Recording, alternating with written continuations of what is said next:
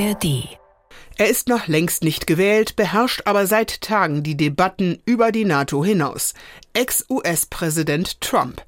Bei einem Wahlkampfauftritt in South Carolina hat der Bewerber den Beistandspakt im Bündnisfall vermeintlich mal eben komplett in Frage gestellt.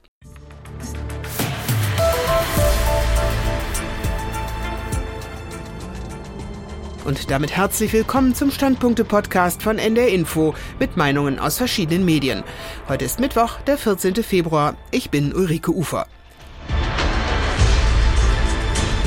Unser Gastautor ist heute Lars Haider.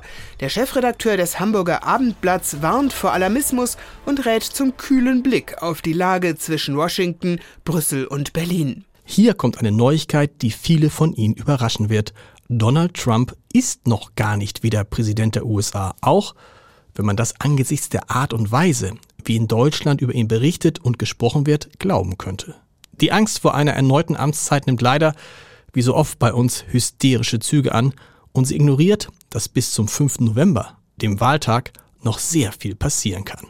Ja, es ist klug, sich auf verschiedene politische Szenarien für die Zeit danach vorzubereiten, aber es bringt rein gar nichts, jetzt schon in Panik zu verfallen. Im Gegenteil. Donald Trump kann man nur ertragen, wenn man sich ein Stück weit in der Kunst der Ignoranz übt, denn sonst wird man verrückt. Natürlich kann man sich über jede Menge Aussagen von ihm empören und entsetzt sein. Genau das will er ja auch. Aber wir wissen doch schon jetzt, dass vieles von dem, was er sagt, niemals so kommen wird, wie er es sagt. Oder glauben Sie ernsthaft, dass er den Krieg zwischen Russland und der Ukraine wie angekündigt innerhalb von 24 Stunden beenden wird? Eben. Meint der Chefredakteur des Hamburger Abendblatts, Lars Haider. Für die Nürnberger Nachrichten dagegen hat schon Trumps erste Präsidentschaft die Europäer aus einem sicherheitspolitischen Tiefschlaf geholt. Insbesondere für Deutschland, das sich bei den Ausgaben für die Bundeswehr zugunsten anderer Ausgabetöpfe zurückhielt, war das unschön, aber notwendig.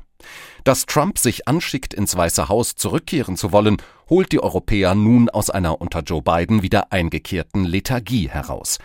Der Angriff Russlands auf die Ukraine war offenbar noch nicht genug. Auch aus Sicht des Kölner Stadtanzeigers verstärken die Äußerungen von Trump den Trend, dass die Europäer und damit nicht zuletzt die Deutschen sicherheitspolitisch autonom werden müssen. Klar ist, dass das noch viel mehr Geld kostet, als die Bundesregierung zuletzt mobilisiert hat. Das Sondervermögen ist spätestens 2027 aufgebraucht.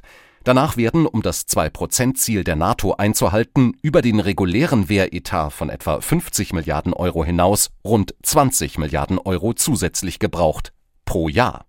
Das wird ohne Schulden nicht gehen. Die Frankfurter Allgemeine Zeitung meint, Nuklearraketen mit dem blauen Sternenbanner brauche der Kreml noch lange nicht zu fürchten. Eher wird Putin zum Friedensengel, als dass die EU-Mitgliedstaaten sich auf den Aufbau einer solchen Streitmacht und deren Einsatzrichtlinien einigen können. Wer sollte im Fall des Falles auf den roten Knopf drücken? Da ist es realistischer, mit Paris und London darüber zu sprechen, ob sie ihre Nuklearstreitkräfte in den Dienst einer Abschreckungsstrategie für das ganze europäische Bündnisgebiet der NATO stellen wollten. Unser Streitkräfte- und Strategienexperte Carsten Schmiester geht der Frage nach, was liegt näher als eine europäische Atommacht oder angesichts der fehlenden europäischen Sicherheitspolitik gar eine deutsche Bombe? Spätestens hier kommt die Schnappatmung und zwar zu Recht. Denn es gibt tausend Argumente dagegen. Militärisch, da geht es um Infra- und Befehlsstrukturen und um Sicherung und Sicherheit. Politisch, wer drückt im Ernstfall und womöglich ohne Zeit für lange Beratungen den roten Knopf oder weigert sich das zu tun? Und historisch natürlich.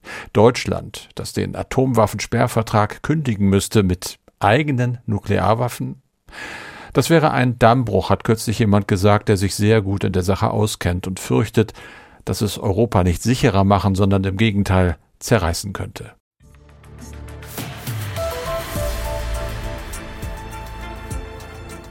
Und das waren die NDR Info Standpunkte am Mittwoch. Eine neue Ausgabe gibt es morgen wieder und jederzeit auch als Abo, zum Beispiel in der ARD Audiothek.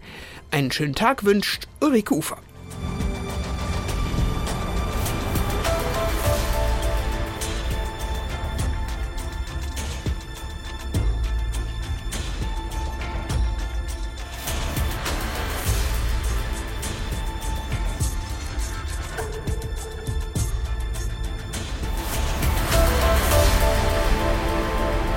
Ein Podcast von NDR Info.